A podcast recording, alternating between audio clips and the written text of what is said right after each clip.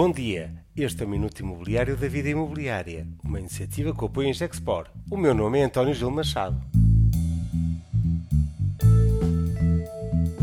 O primeiro podcast do ano é o momento mais difícil, dar uma visão do que o ano que agora começa nos deixa ver e o que podemos antecipar no momento de denso nevoeiro.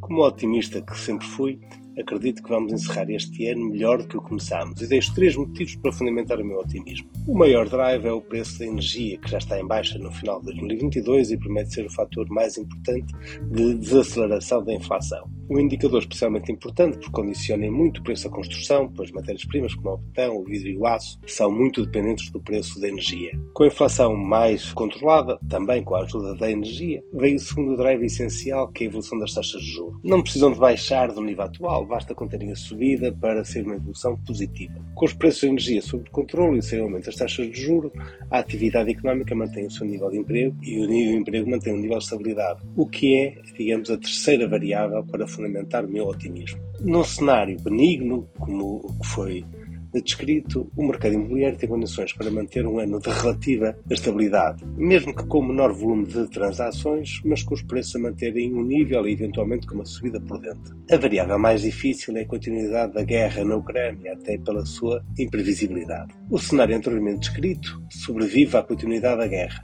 mas é muito mais provável se as armas se calarem a leste. O fim do conflito na Ucrânia tem também um importante fator psicológico e anímico para os investidores globais, e o seu fim pode levar a um sentimento mais positivo para o andamento da economia e para uma retoma dos níveis de investimento. Uma nota final para o mercado de investimento, onde a reação dos investidores é mais expressiva e rápida a chegar aos mercados. Aqui as profecias, diria que são autorrealizáveis e quando os maiores bancos e casas de investimento antecipam um ano menos positivo, que depende em boa parte da sua própria ação, então é seguro dizer que o que prevêem vai de alguma forma acontecer.